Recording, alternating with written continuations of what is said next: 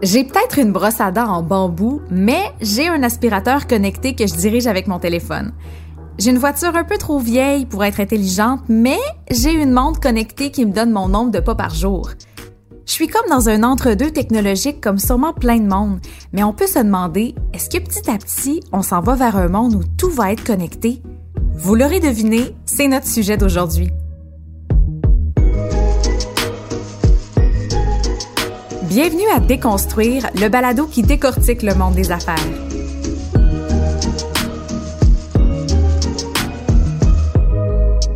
Je m'appelle Anne-Sophie Roy et aujourd'hui on parle d'objets intelligents. Et c'est d'ailleurs le but de cette série de balados-là, décortiquer des concepts du monde des affaires qui touchent de près la vie des gens. Et c'est une idée qui nous vient de l'École des sciences de la gestion de l'UCAM. On rejoint Igal Ben David, directeur au Lab d'Internet des objets et professeur au département d'analytique, opération et technologie de l'information de l'ESG UCAM. Bonjour Igal. Bonjour Anne-Sophie. Ben, premièrement, là, c'est quoi exactement l'IoT? On appelle ça Internet of Things ou Internet des objets en français. Bon, alors l'Internet des objets, je vais vous dire ce que ce n'est pas. Ce n'est pas une technologie, ce n'est pas un réseau, ce n'est pas, c'est un concept. C'est un concept où chaque objet, donc un objet physique euh, ou non, c'est-à-dire vivant ou non, une personne, euh, un chien, une chaise, une table, une voiture. Donc tous ces objets sont équipés de technologies qui leur permettent de communiquer avec leur environnement automatiquement et en temps réel.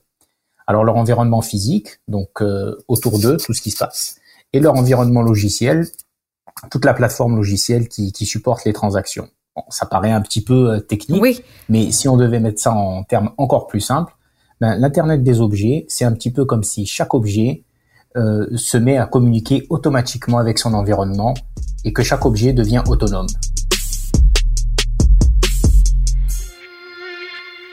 Est-ce qu'on peut nommer justement un objet intelligent ou du moins, euh, est-ce qu'on a un exemple concret pour appuyer ça? Ben, en fait, il y en a partout, partout, partout autour de nous.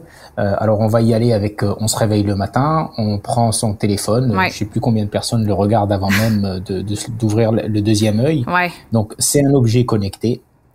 Ensuite, on euh, on peut aller à la cuisine. La machine à café vous détecte, démarre automatiquement. Si jamais il n'y a plus de capsules de café, la machine à café peut automatiquement commander via Amazon des nouvelles capsules. Ah, Mais vous avez rien fait là, c'est la, la, machine qui va détecter. Ouais. Vous descendez, vous prenez un Bixi, automatiquement la borne va détecter que le Bixi a été détaché. Puis on peut continuer comme ça tout le hmm. long. Tous les objets sont de plus en plus connectés euh, et euh, c'est juste que c'est devenu un, un ça, ça, ça se fond dans l'environnement autour de nous.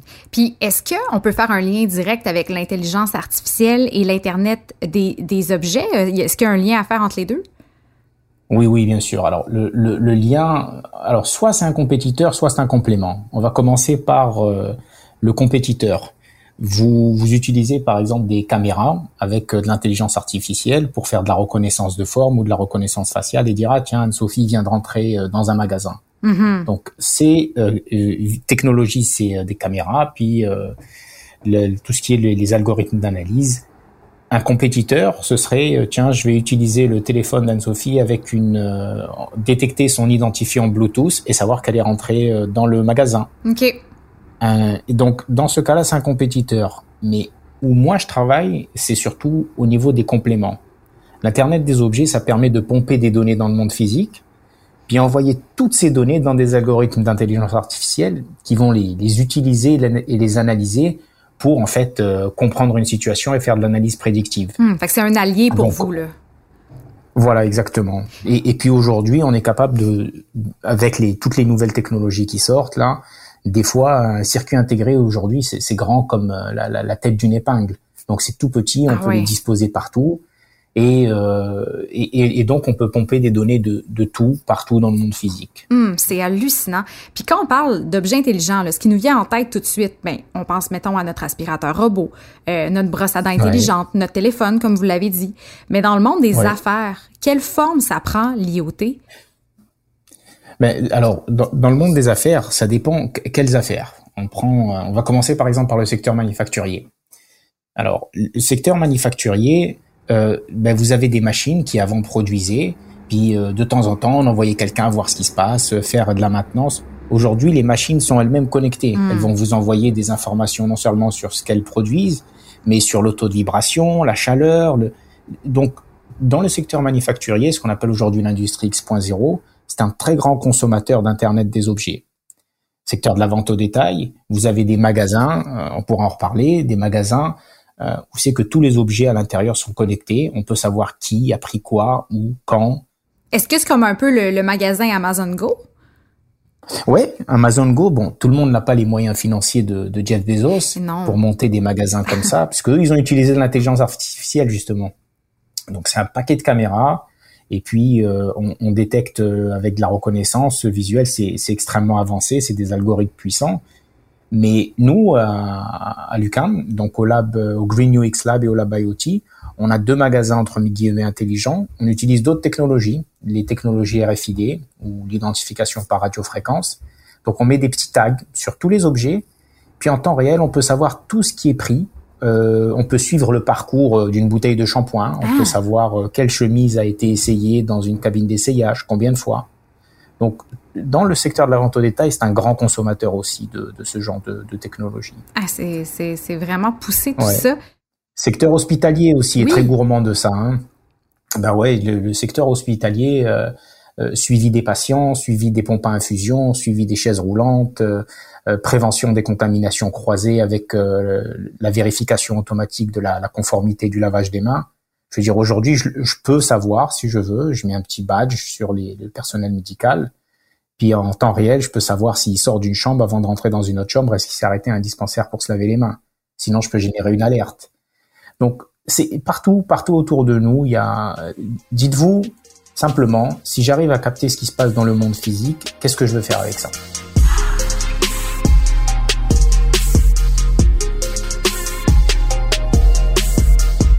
Et puis parlant du secteur hospitalier, c'est super intéressant parce qu'est-ce que vous avez pu mettre ça en relief avec la pandémie dans, dans certains projets? Euh, par exemple, les, les, les, centres de vaccination. Euh, est-ce que vous avez pu mettre à l'œuvre euh, votre expertise? Oui, alors euh, on a fait en fait des, on a fait un projet qui, qui était un tout petit projet qui semblait pas intéressant, mais grâce à la pandémie, c'est triste à dire, mais c'est ça. Ouais. C'est le suivi des, des uniformes médicaux, des scrubs. Oui. Donc avant la pandémie, il y avait un, un problème dans un hôpital avec qui on faisait un projet en partenariat et ils avaient euh, un manque d'un un manque de disponibilité au niveau des uniformes puisque les gens les, les prenaient n'importe comment, ils en cachaient partout. Et euh, ben en fait parce qu'ils faisaient pas confiance au système, fait qu'ils se disaient tu sais quoi, je vais en prendre comme ça si jamais il y en a plus sur l'étagère. Donc nous on a mis des petites puces sur les uniformes, puis en temps réel on est capable de savoir quel est l'inventaire exactement dans chaque euh, ben dans chaque armoire et on donne des crédits aux gens. Donc tant que tu déposes pas tes euh, scrubs souillés, ben tu peux pas en prendre d'autres. Hmm. Donc on, refuse de t'ouvrir l'armoire. Puis ça, ça nous a permis de, de suivre les, les, scrubs en temps réel. Et, euh, et c'est un exemple de projet. Un autre projet dans les centres de vaccination, c'est euh, on, alors aujourd'hui, bon, il y a, c'est, on est en plein dedans. Et il y a beaucoup, beaucoup de ressources qui sont utilisées pour ça, mais pas toujours bien, pas toujours de manière efficiente. Donc on est en train de créer euh, un prototype pour suivre en temps réel le flux des, des patients dans les centres et euh, de façon à pouvoir optimiser les ressources. Mais là, je tombe sur euh, sur mon, mon, poste de prof en gestion des opérations. Tout ce qu'on fait, c'est pomper des données, parce que ça s'appelle des données brutes. Ces données, on va les transformer en informations, et ces informations, c'est pour la prise de décision. Qu'est-ce qu'on fait avec ça? Comment est-ce que le système va évoluer? Pourquoi est-ce que, cette chemise, ça fait quatre fois qu'elle fait l'aller-retour dans une cabine d'essayage et que personne l'achète, mais que les gens achètent une chemise de la même couleur et de la même taille, mais pas elle?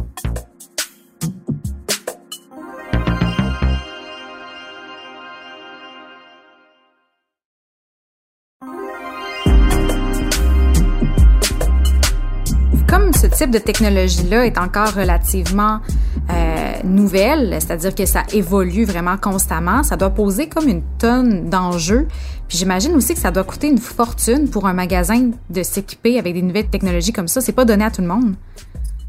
Non, c'est pas donné à tout le monde, mais on n'est pas obligé non plus de, de, sauter dans euh, tout automatiser. On peut y hmm. aller avec des petits morceaux. Hein. Donc euh, un morceau à la fois. Euh, et, euh, et, et c'est comme ça qu'on va arriver à arriver à des, des, modèles beaucoup plus évolués. Et puis c'est pas vrai que c'est pas abordable. D'ailleurs, c'est un petit peu ce qu'on fait aussi dans les projets euh, avec nos, partenaires industriels, c'est qu'on essaye toujours de trouver euh, quelle est la, solution d'abord la plus efficiente Pas nécessairement la. Des fois, une solution dix fois moins chère va régler 80% des problèmes. Hein. Hmm. Alors, tout ça pour dire qu'aujourd'hui, c'est des c'est des technologies qui sont abordables, qui, qui peuvent être implantées. Euh, qui le seul truc c'est qu'il n'y a pas beaucoup d'expertise encore sur le marché et ce qui, ce qui explique un peu le, retard euh, au, au, Québec hein, de, de l'implantation de toutes ces technologies là Allez chercher demain, chercher une entreprise qui va vous implanter un, un, un portail RFID pour euh, de l'automatisation de réception de marchandises, ou alors, euh, ben, c'est pas comme si on le trouve au coin de la rue. Donc nous, on, ben en fait, c'est notre rôle. Hein, on forme les gens à l'université. On commence, ça fait quelques années qu'on est là-dedans, mais il euh, y, a un retard. Mais effectivement, les, les compétences, euh, elles poussent pas du jour au lendemain. Donc ça, c'est un, un premier point. En plus de donc il y a l'enjeu de, de, compétences, mais il y a aussi euh, les, les, enjeux technologiques. Mhm. Dès qu'on commence à ajouter de la quincaillerie là dans notre euh, dans, dans nos, et, qu'on joue avec nos, des logiciels, bah, c'est toujours plus compliqué que prévu. Donc ça aussi c'est un, un problème. Les enjeux financiers, il faut des sous.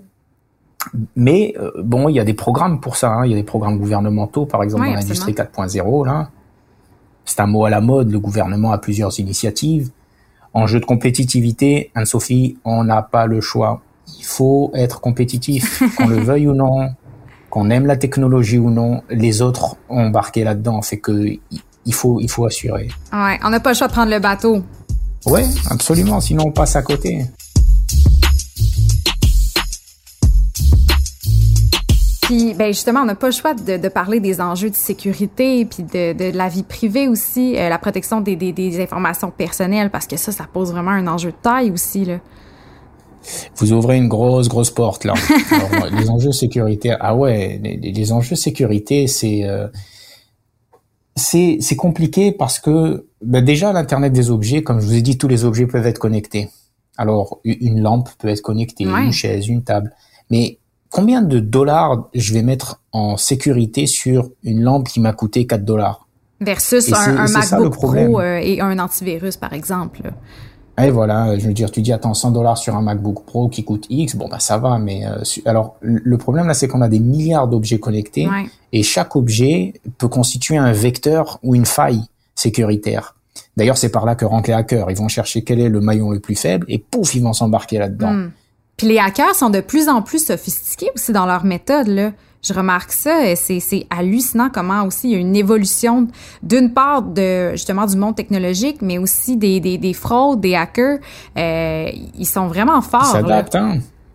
Eh ouais, ils sont tristement forts. Mais alors on essaye d'être plus fort et ensuite c'est eux qui sont plus forts et puis voilà le roue tourne et à chaque fois qu'on va qu'on va penser qu'on a un système blindé, ben ils le déblindent euh, bon, c'est d'ailleurs c'est pour ça que les, les, entreprises engagent des anciens hackers. Hein. Mais euh, euh, oui, c'est en fait c'est un, un problème qui c'est un des plus grands freins à l'adoption d'un paquet de nouvelles technologies ah, sur le marché. Euh, ça. Et puis une fois qu'on a accédé au système, qu'on a réussi à le craquer et qu'on accède aux informations, ben là on accède à toute l'info, toutes les informations sur la vie privée. Vous avez des objets connectés là. Bon, quelqu'un qui arrive à, à, pirater votre brosse à dents et qui sait que vous vous brossez pas la, la molaire numéro 32, bon, je pense pas que c'est la fin du monde. Mais euh, il y, a des dispositifs chez les gens qui sont euh, quand même pas mal plus privés et qu'on n'a pas envie que, de, que, que les gens puissent... Euh, enfin, on n'a pas envie de partager cette information. Hmm. Mais aujourd'hui, je veux dire, le fait que tel ou tel objet est connecté par Wi-Fi ou par Bluetooth, quelqu'un qui arrive à sniffer l'information, ben, il rentre dans votre vie privée et puis là, bon, ben, ça, ça devient très très compliqué. Oui. Puis vous êtes directeur, vous, du euh, justement du lab IoT de l'EGUCAM. On en a parlé un petit peu plus tôt. Euh, J'aimerais ça que vous me parliez justement de ce laboratoire de recherche-là. Qu'est-ce que vous faites concrètement? Alors, ce qu'on fait, on, fait du transfert d'expertise. En gros, c'est ça. Et, de, l'université vers l'industrie et de l'industrie vers l'université. Donc, euh, vous prenez un partenaire industriel qui arrive, un, hôpital, une banque, ça peut être n'importe quelle entreprise. Hein, et euh, qui vient nous voir, elle dit voilà, on a tel problème ou alors on a telle opportunité qu'on aimerait explorer. Puis on n'a pas envie d'aller voir des consultants parce qu'ils vont nous vendre leur meilleure solution. Donc nous, on est neutre. Ce qu'on va faire, c'est qu'on va mettre des étudiants là-dessus. Et puis ils vont travailler sur des problématiques concrètes. Donc ils vont apprendre de l'industrie, Et en même temps, nous, on va transférer notre expertise dans ce domaine spécifique euh, euh, à notre partenaire. Puis là, des fois, on a besoin d'un, on a besoin d'utiliser, je sais pas, par exemple, l'internet par la lumière.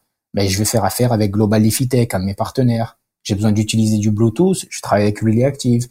Donc, j'ai plein de partenaires comme ça qui embarquent avec nous et on fait des, des projets euh, industrie académie. C'est vraiment intéressant. C'est un gros aussi réseau là entre justement partenaires, étudiants, euh, des acteurs du milieu. Euh, ça doit être super intéressant là, pour des étudiants euh, de, de, de, de, justement de de... Ben, de travailler sur des trucs concrets, ouais. Ouais, ouais, ouais. Non, non, mais c'est c'est ça. J'ai par exemple un de mes étudiants, Yacine, en ce moment, qui travaille sur un projet. Euh, en manufacturier, ils font de la, il, il essaye un tout tout nouveau lecteur d'un de nos partenaires qui est, qui est placé au plafond et il géolocalise en 3D tous les euh, tous les moules, les moules pour la production de. Euh, donc c'est pas un projet, c'est sûr quand on raconte ça à quelqu'un qui est pas dans le domaine, il dit oh là c'est pas si passionnant. Ben, c'est surtout que c'est extrêmement abstrait. C'est pas que c'est c'est pas intéressant, mais c'est pour Monsieur, Madame, tout le monde, c'est vraiment difficile à, à comprendre là aussi. Ben, le pire, c'est que c'est les mêmes technos qui sont utilisés partout. Regardez, lui, il utilise cette technologie, donc c'est ce qu'on appelle du RTLS ou du Real Time Location Systems, la géolocalisation en temps réel, pour suivre des moules dans un entrepôt. Mais c'est la même technologie que nous on utilise euh, au magasin de Lucam ou Green UX mhm. pour suivre euh, les produits sur les étagères et comprendre les, les préférences des consommateurs. Ouais.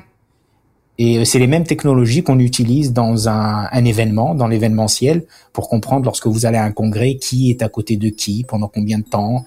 Euh, Est-ce que tel, quel speaker a été euh, plus intéressant, comment les gens sont restés à côté de lui ou pas. Donc, vous voyez, c'est des technologies qui sont horizontales. Elles s'utilisent partout. Oui, complètement on, l'a mentionné, c'est une technologie qui est en constante évolution. À moyen long terme, à quoi on peut s'attendre de l'IoT là, au cours des prochains mois, les prochaines années? Qu'est-ce qui est à surveiller?